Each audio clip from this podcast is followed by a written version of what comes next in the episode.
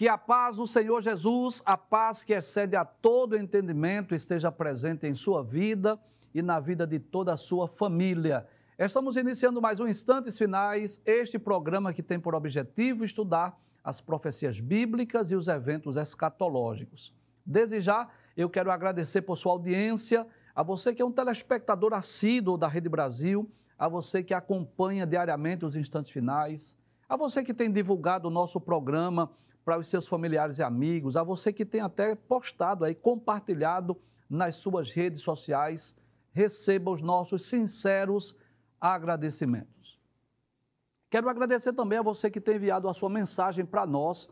Diariamente temos recebido dezenas de mensagens de incentivo, de elogio, muitas pessoas parabenizando, elogiando o programa e nós dizemos sempre aqui que a honra e a glória é para o Senhor Jesus, mas a alegria é nossa, ficamos felizes em saber que de alguma forma, de alguma maneira, estamos colaborando, contribuindo para o seu crescimento espiritual.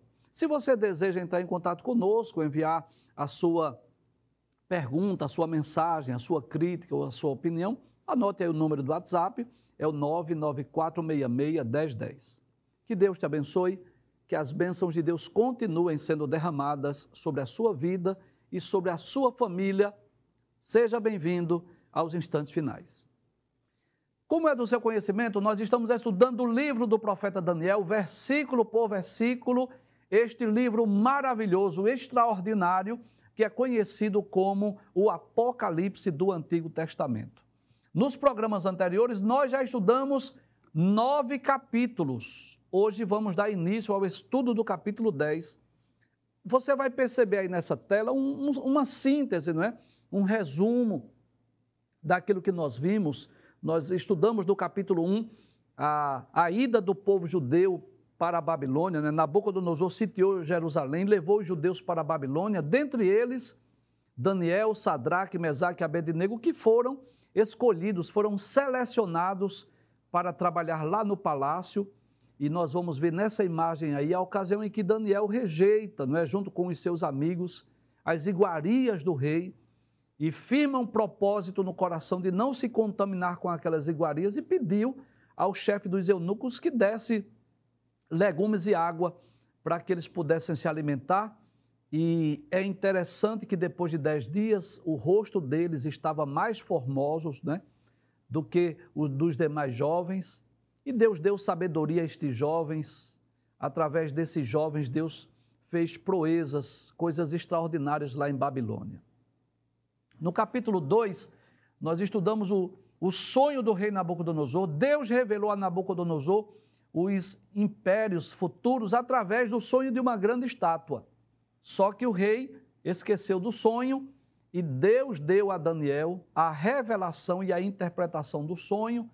Este é um dos textos proféticos mais belos da Bíblia e vimos aí que cada parte dessa estátua, cada um desses materiais, fala de um reino, de um império, começando com a Babilônia e indo até o governo do Anticristo.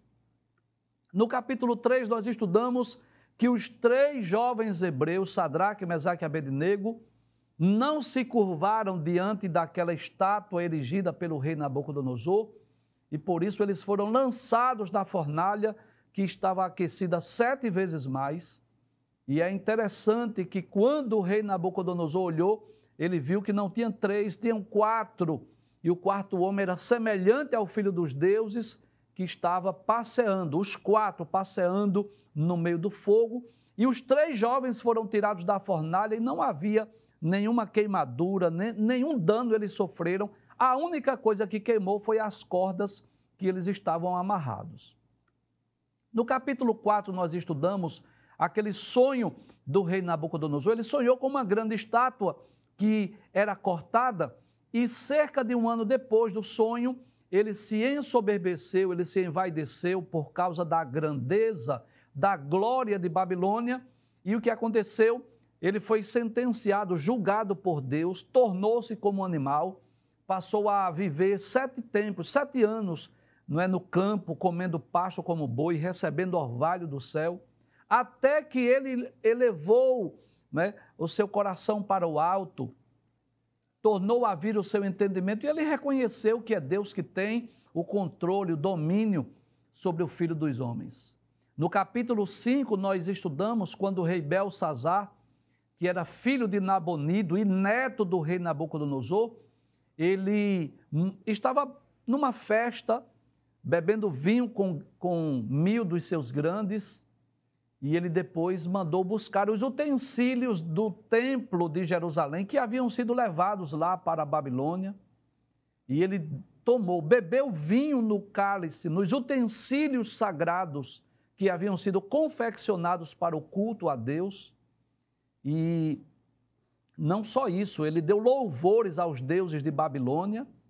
Quando ele viu uma sentença escrita na parede, Mene, Mene, Tekel, Passim, e ele ficou perturbado e a rainha disse que chamasse Daniel, porque Daniel poderia dar a interpretação, e Daniel interpretou aquela sentença escrita na parede, não é?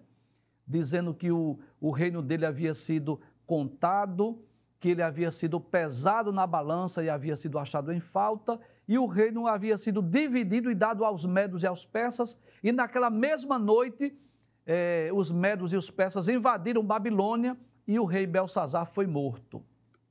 No capítulo 6, um dos capítulos mais belos, uma das histórias mais belas da Bíblia, nós vimos que o rei Dario queria constituir Daniel acima de três, acima dos príncipes e de 120 presidentes, e os inimigos de Daniel ficaram com inveja e tramaram uma cilada, uma armadilha, uma emboscada para ele, fizeram com que o rei assinasse um decreto proibindo que durante o espaço de 30 dias qualquer pessoa não deveria fazer é, nenhuma petição a outro homem ou a outro Deus, porque se fizesse, seria lançado lá na cova dos leões. O rei não sabia que era uma emboscada para lançar Daniel na cova dos leões, assinou o decreto. Daniel continuou orando. Diz a Bíblia que Daniel orava três vezes ao dia, com as suas janelas abertas para Jerusalém. Os inimigos viram Daniel orando, denunciaram ao rei. O rei, contra a sua vontade, teve que lançar Daniel na cova dos leões. Mas naquela noite, Deus colocou um anjo ali na cova dos leões e os leões não puderam tragar a vida de Daniel. Deus deu um livramento. E quem foi que morreu aí? Quem morreu foram os inimigos de Daniel e as suas esposas e filhos, que foram lançados nessa cova e foram devorados pelos leões capítulo 7. Esse, essa imagem aí você já deve ter visto várias vezes no programa, não é? É uma das profecias não é, mais extraordinárias do livro de Daniel, que é aquela visão dos quatro animais: um leão com asas de águia, um urso com três costelas entre os dentes, um leopardo com quatro cabeças e quatro asas, e um animal terrível, espantoso e muito forte, que tinha dez chifres. E nós já explicamos cada um desses animais que representava os impérios, né? O leão representando a Babilônia, o urso representando o Império Medo-Persa, o leopardo representando o Império Grego e esse animal terrível, espantoso, muito forte, representando Roma e dentre esses chifres a representação do governo do anticristo. O capítulo 7 você viu que está muito relacionado com o capítulo de número 2, que também fala dos grandes impérios. No capítulo 8, nós vemos aí a visão de um carneiro e um bode.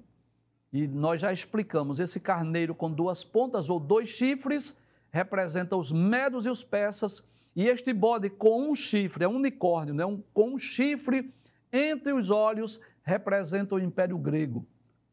E esse chifre representa exatamente Alexandre o Grande, nós já estudamos também esse capítulo. O último capítulo que estudamos foi o capítulo de número 9, que fala exatamente de dois temas principais. Traz a tela, por gentileza. Pode trazer, muito obrigado. Capítulo 9, nós vimos que ele trata primeiro de uma longínqua oração de Daniel. Daniel estava lendo o livro de Jeremias. Já haviam se passado aproximadamente 68 anos do cativeiro babilônico e Daniel entendeu, lendo o livro de Jeremias, que o período do cativeiro era de 70 anos. E não havia nenhum preparativo para o retorno do povo judeu. E Daniel fez aquela bela, aquela longínqua oração, que vai dos versículos 2 até o versículo de número 20, onde Daniel confessa os pecados da nação, onde Daniel traz à lembrança os atributos divinos, é a justiça, a misericórdia, o perdão, onde Daniel também relembra os feitos de Deus lá no passado, tirando o povo lá do Egito, onde Daniel clama, suplica para que Deus olhasse para o templo de Jerusalém, para o Monte Santo, não é? onde estava o, o templo outrora, não é? que havia sido destruído por Babilônia. E nós vimos nos programas anteriores que aquela oração, no bom sentido do termo, foi interrompida por uma aparição de um ser angelical. Aparece o anjo Gabriel para trazer aí a revelação da profecia que é uma das mais extraordinárias da Bíblia, que é a profecia das 70 semanas que nós estudamos no programa anterior. Nós vimos que o anjo Gabriel vai trazer para Daniel e para cada um de nós, posso dizer assim, essa profecia que envolvia tanto o povo judeu quanto a cidade de Babilônia, que é essa profecia que está em Daniel capítulo 9, versículos 24 a 27, que é conhecida como a profecia das 70 semanas de Daniel. Eu não sei se é possível nós relembrarmos aí, não é? é embora, não, não é essa. São capítulo 9, versículos 24 a 27. Veja se é possível abrir essa tela, por gentileza, para a gente recapitular o que vimos. Isso, muito bem. Então, pode abrir essa tela, por gentileza. Nós só vamos recapitular o que vimos no programa anterior, essa profecia das 70 semanas. Por que esta profecia é considerada uma das mais extraordinárias? Simples, porque essa aí tem períodos de cumprimento. O que é que o anjo diz a Daniel? Nós não vamos é, lembrar versículo por versículo, mas vamos trazer um resumo do que vimos com essa tela aí. Então o anjo disse que 70 semanas estavam destinadas sobre o teu povo, que é o povo judeu, e sobre a tua cidade, que é a cidade de Jerusalém. Só que esses, esse período de 70 semanas, não é possível nós sabermos, não era possível na época saber se era semana de dias normais ou de anos, porque lá no original hebraico seriam 70 períodos de sete. Hoje nós sabemos sim que são períodos de anos.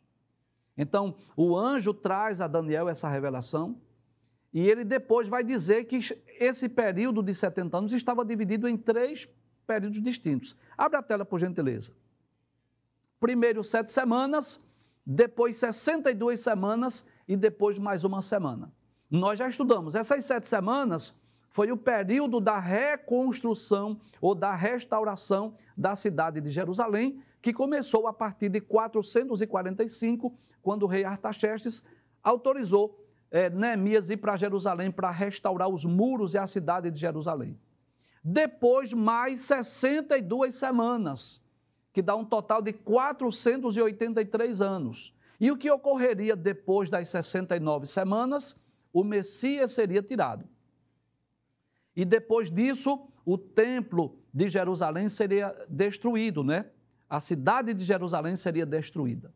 Então nós percebemos que essas 69 semanas já se cumpriram.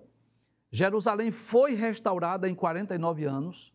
Depois o Messias foi tirado da terra é interessante que, fazendo esse cálculo de forma detalhada, iniciando em 445 antes de Cristo, e somando aí 483 anos, vai dar exatamente o ano 33 da era cristã, que foi o ano que Jesus foi morto. No ano 70, a cidade de Jerusalém foi destruída, o templo foi destruído dessa vez pelos romanos. E aí nós já explicamos que houve o tempo parou, porque essa contagem é para o povo judeu. Como os judeus rejeitaram o Messias, iniciou a era da igreja. Nós estamos vivendo exatamente esse período da era da igreja, que é um período de tempo indeterminado. Então, das 70 semanas, o que é que falta? Falta só uma semana, que é a última semana, que é o período da grande tribulação. Traz a tela, por favor. Isso, muito bem. Então, eu vou relembrar só o versículo 27 que nós já estudamos esse programa, né? Então diz no versículo 27 que ele firmará um conceito comum de por uma semana. Ele quem? O príncipe que há de vir, o anticristo, o líder mundial. Aí diz: e na metade da semana fará cessar o sacrifício e a oferta de manjares.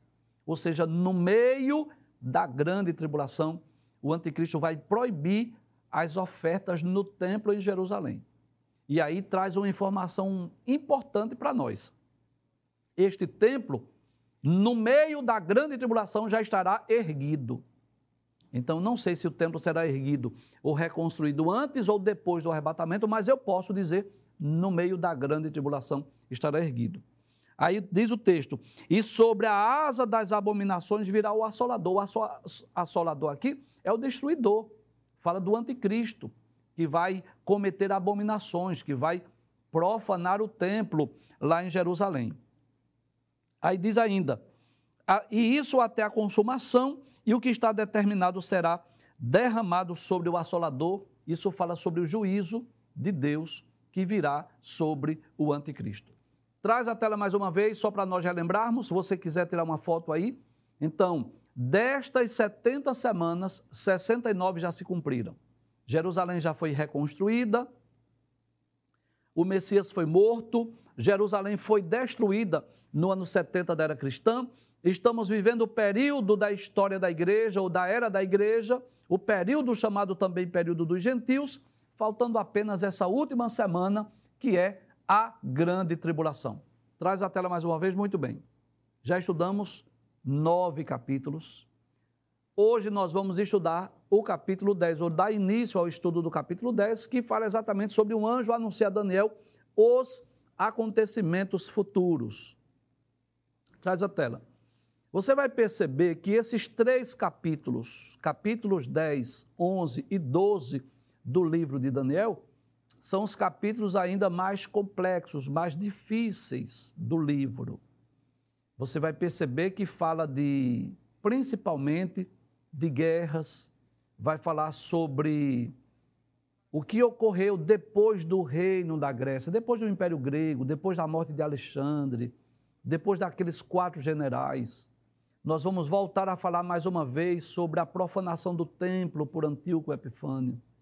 Mas você vai perceber também que esses três capítulos, ele vai falar sobre eventos futuros também. Vai falar sobre o anticristo, vai falar sobre a ressurreição, vai falar sobre o juízo final.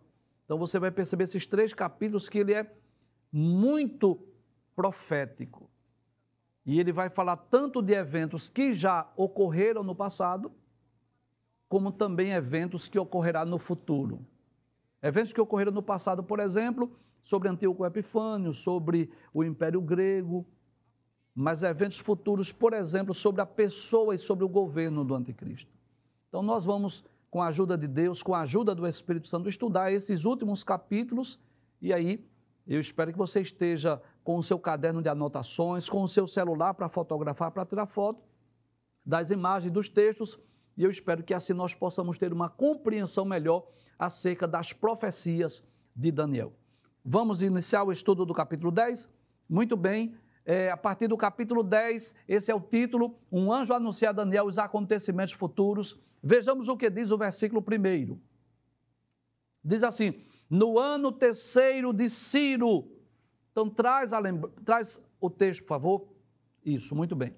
Primeiro, eu gostaria de falar um pouco sobre Ciro. Quem é Ciro? Ciro foi o rei persa. Nós já tivemos oportunidade de falar sobre ele aqui em programas anteriores. Inclusive, este Ciro é aquele Ciro que é mencionado na profecia de Isaías. Você lembra disso? Isaías, capítulo de número 45, onde cerca de 150 anos antes do nascimento de Ciro, cerca de 200 anos antes de Ciro tornar-se é, o, o imperador do mundo, dominar o mundo conhecido da época, Deus se utiliza do profeta Isaías para falar acerca de Ciro. Porque quando Isaías profetizou era mais ou menos 700 anos antes de Cristo.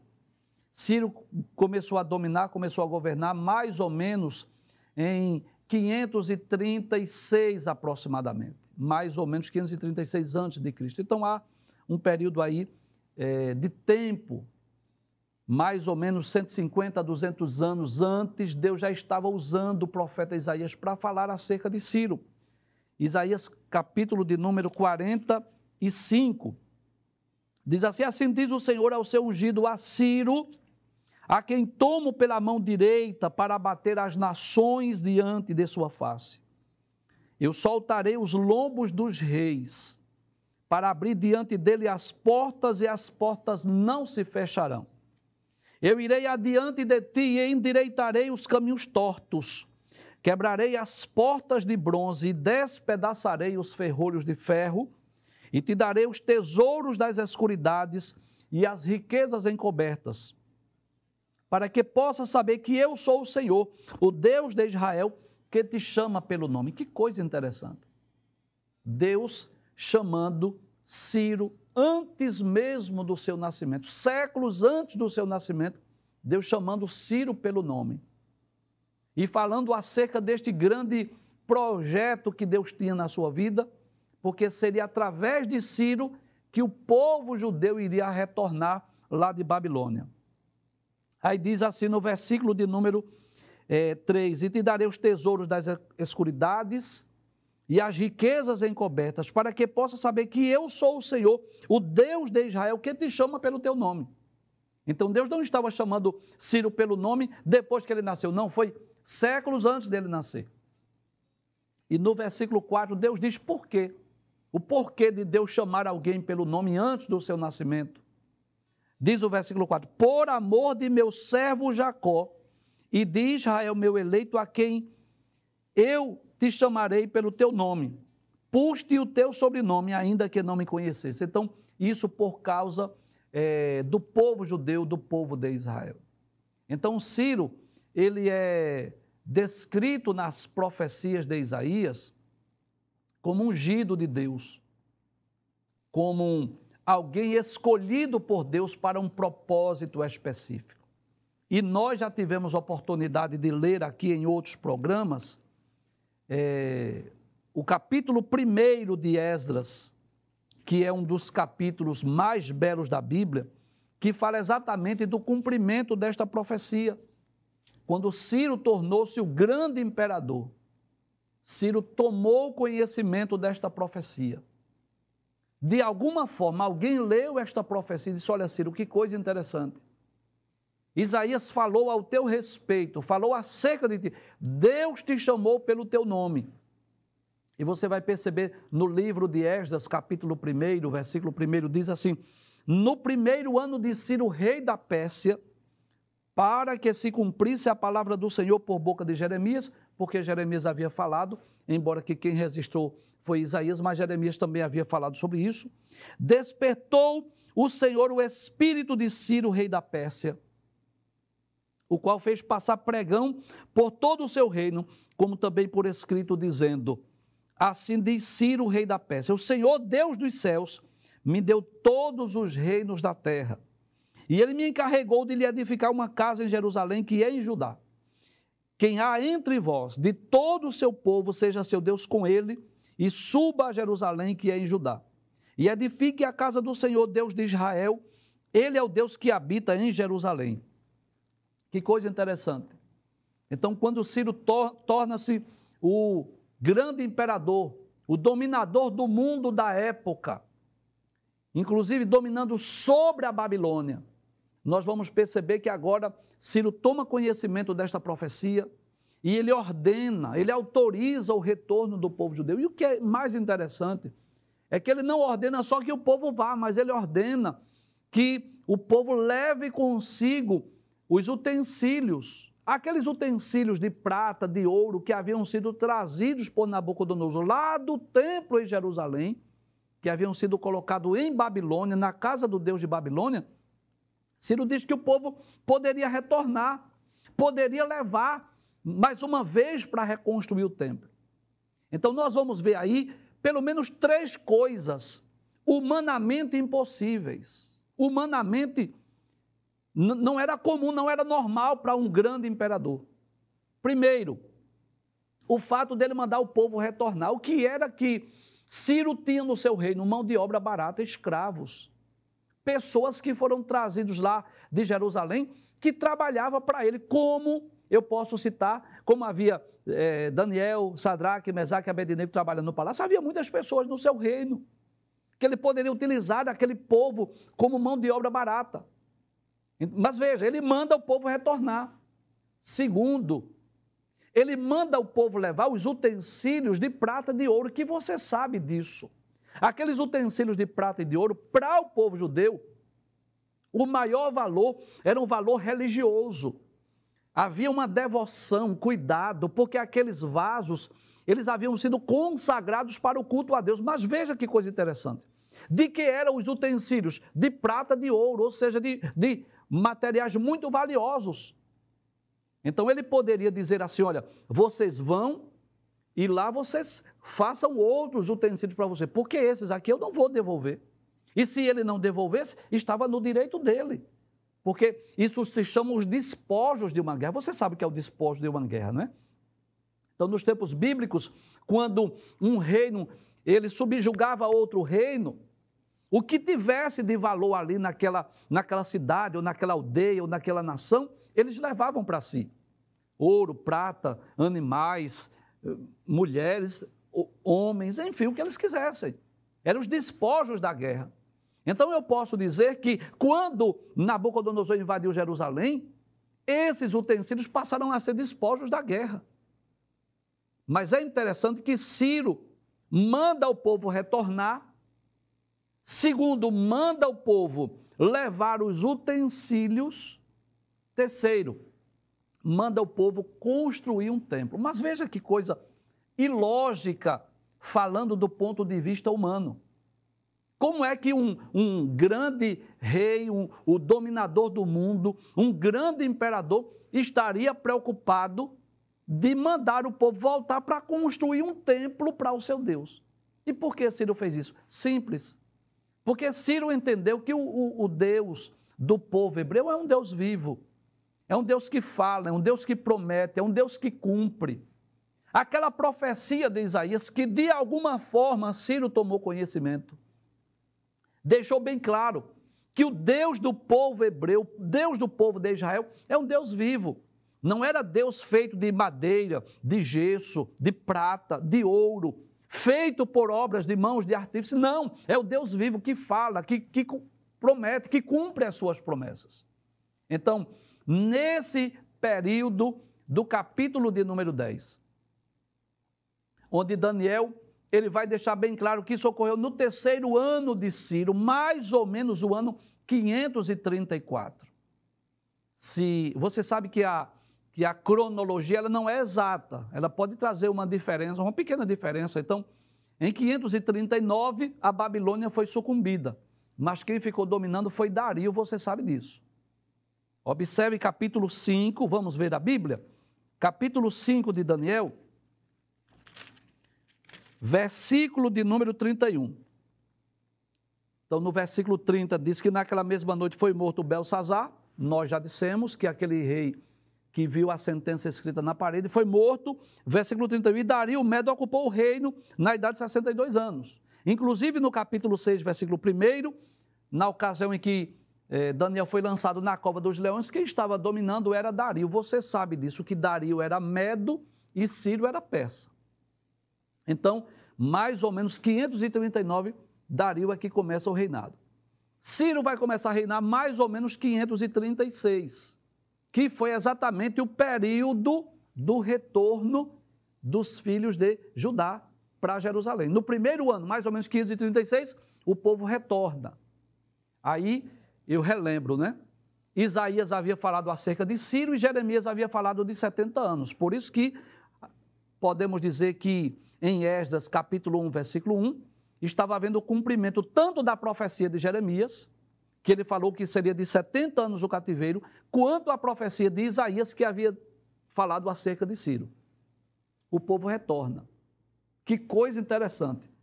Aquilo era uma prioridade para Ciro, no primeiro ano do seu reinado. Você sabe disso. Por exemplo, quando um prefeito, ou um governador, ou um presidente assume, senta na cadeira, o que ele vai fazer no primeiro ano é o que ele chama de prioridade, aquilo que é prioritário. E foi isso que Ciro fez. O que era prioridade para ele? Mandar o povo judeu retornar. Esta profecia do capítulo de número 10, para nós nos situarmos historicamente, ocorreu no terceiro ano, mais ou menos o ano 534 antes de Cristo. Então, o que é que nós podemos aprender? Que o povo já tinha retornado para Jerusalém, já havia retornado com Esdras, exatamente com Zorobabel, desculpe, para restaurar o templo em Jerusalém. E agora já estava no terceiro ano do reinado de Ciro, quando Daniel tem mais uma é, experiência com Deus, mais uma revelação, mais uma aparição angelical. Abre o texto mais uma vez, por gentileza. No terceiro ano de Ciro. Essa imagem aí é de Daniel, tá? Não é Ciro, não.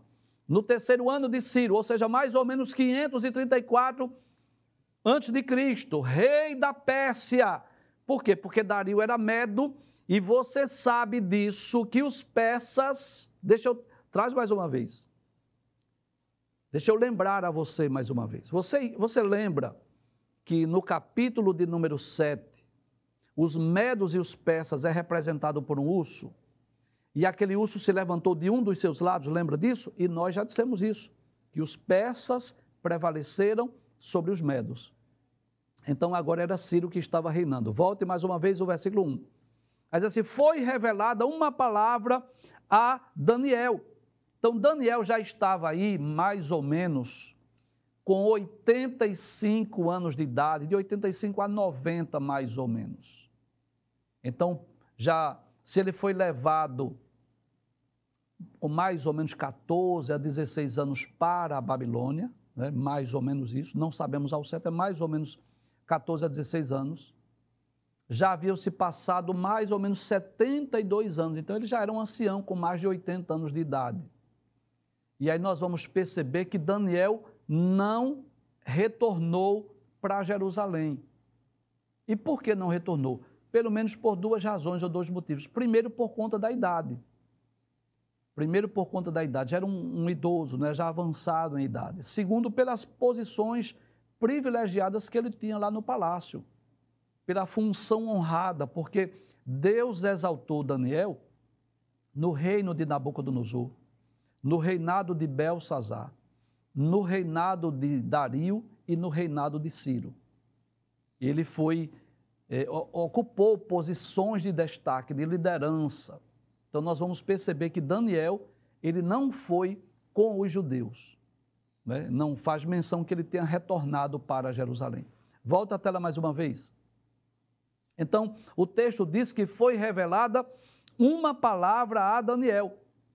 E aí nós aprendemos mais uma lição. O que é que nós podemos aprender? Que há uma diversidade de formas, de meios, de modos, de maneiras de Deus trazer as profecias no livro de Daniel. Há uma diversidade.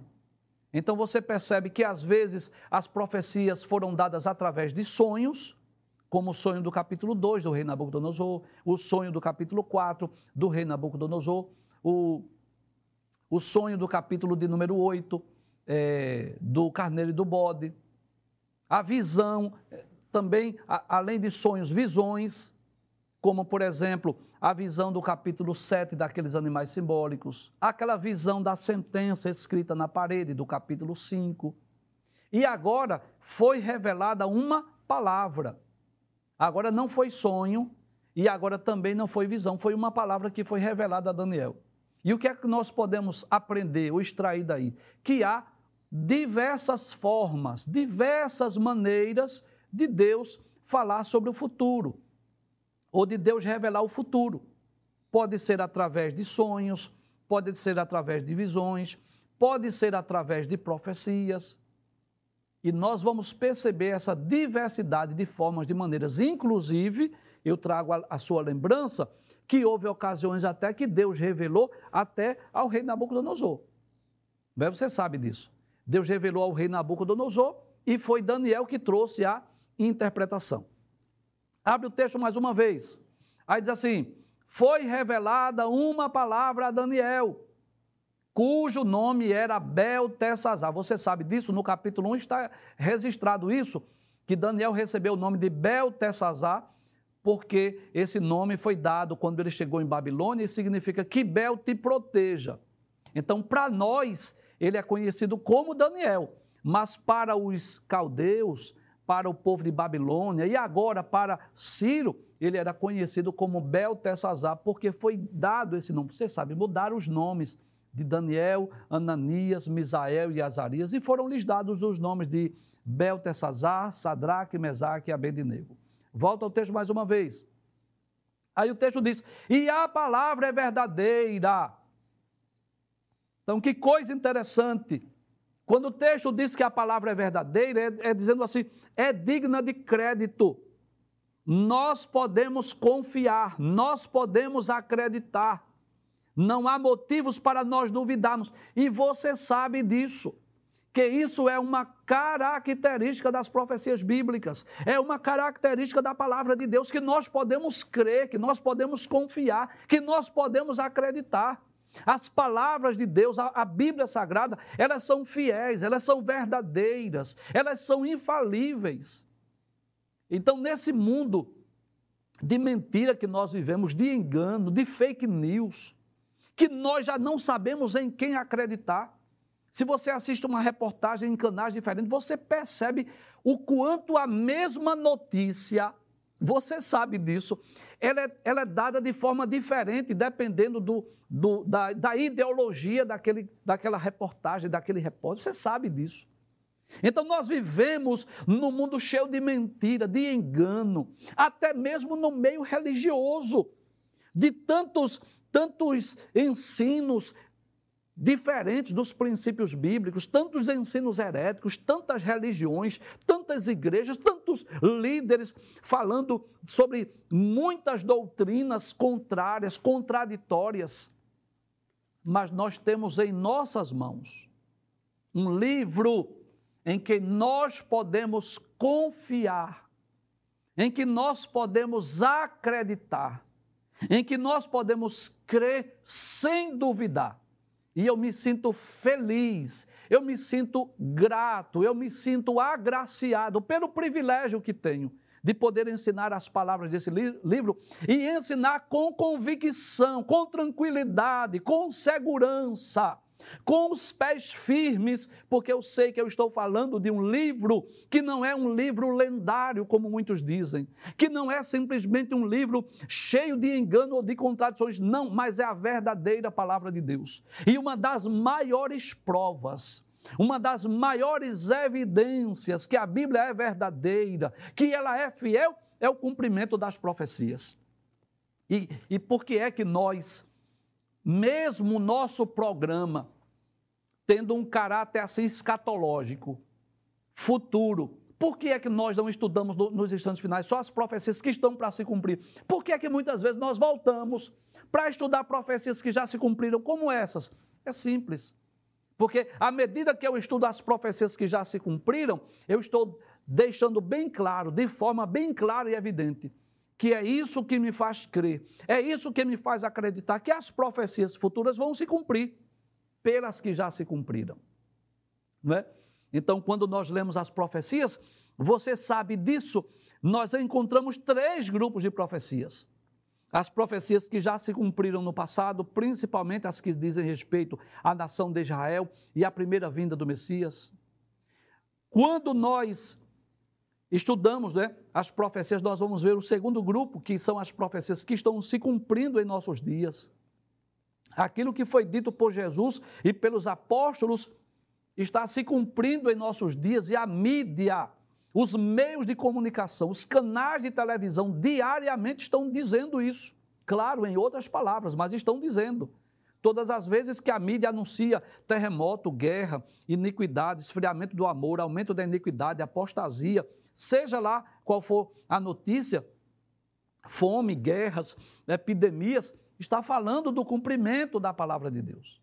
Isso nos dá garantias de que as profecias que vão se cumprir no futuro, nós podemos estar certos, nós podemos estar convictos que elas vão se cumprir. Por mais absurdo que pareça ser, dizer que Jesus vai raiar no céu, vai levar a sua igreja, Parece algo absurdo, mas nós temos a convicção que em breve essa profecia terá o seu cumprimento.